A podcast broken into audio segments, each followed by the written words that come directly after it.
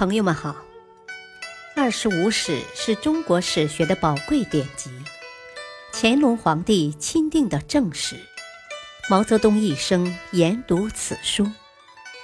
欢迎收听《二十五史》珍藏版第十部《陈书》传记第一：陈武帝，陈文帝。四，永定三年，公元五百五十九年六月，陈武帝病故。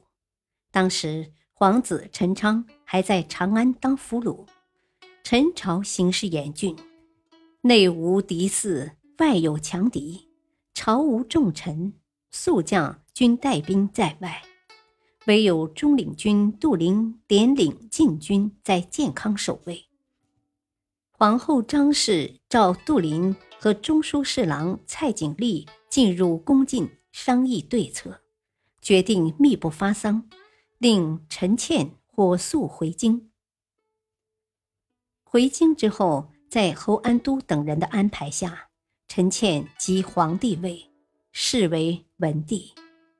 此时朝廷的号令不出建康千里之外，最有威胁的。是盘踞湘印二州的王林，他一面以拥立萧庄为号召，一面与北齐、北周相联络，以为声援。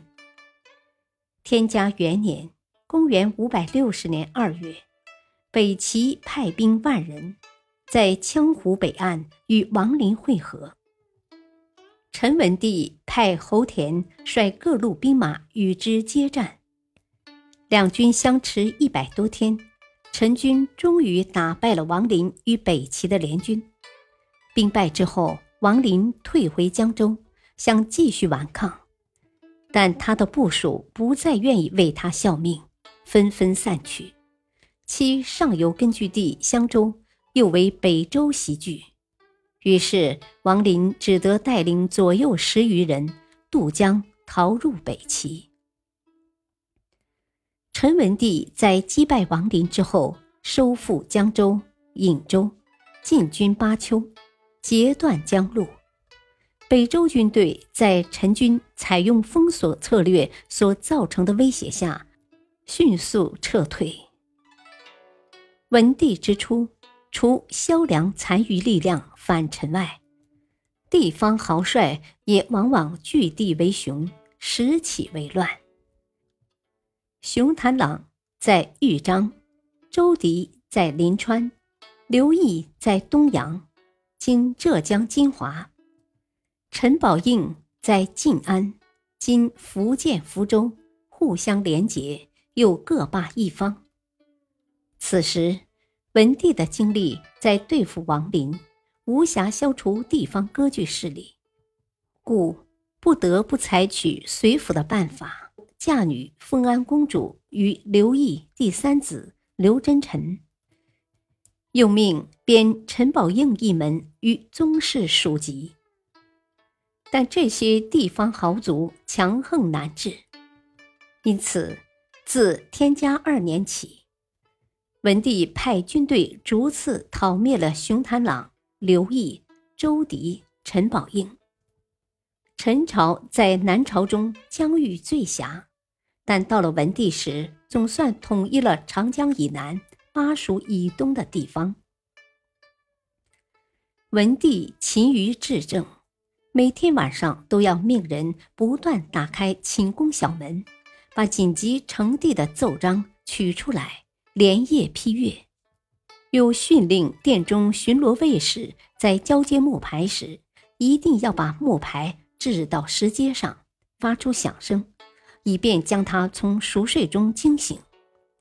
他比较重视农业生产，令各地守宰劝课农桑，给贫者租贷种粮。他曾整顿户口，再兴土断。天嘉末年，陈朝开始进入安定发展的时期。天嘉七年四月，文帝病逝。享年四十五岁，葬于永宁陵。今江苏南京东郊。平。陈武帝起自韩威，数年而有天下。在南朝四位开国之主中，从知名当时到君临天下，算他速度最快。这固然是梁末各种社会势力发生变化所致，但也与陈武帝个人因素有关。别的不说，陈武帝的气度和用人就有过人之处。善用敌将便是其中一例。陈朝开国将帅中，除侯安都、王法奎、徐度、杜林、吴明彻外，其余有名者如侯田、周文玉、鲁西达、樊毅、程灵喜等人，都是对手故将，或临阵擒获，或力驱归降。陈武帝。皆豁达大度，唯以心旅，故能驱策群雄，极以成事。所以清人赵翼感叹道：“陈武帝虽偏安江左，故亦有帝王之量哉。”文帝是从穷苦艰难的环境中成长的，深知民间疾苦，即位后务从朴简。头脑清醒，妙识真伪，从不容奸。在他的勤勉治政之下，陈朝完成了长江以南、蜀以东地区的统一，生产开始恢复。他是大分裂时代少数较有作为的帝王之一。只可惜英年早逝。感谢收听，下期播讲。传记第二，周文玉、侯安都。敬请收听，再会。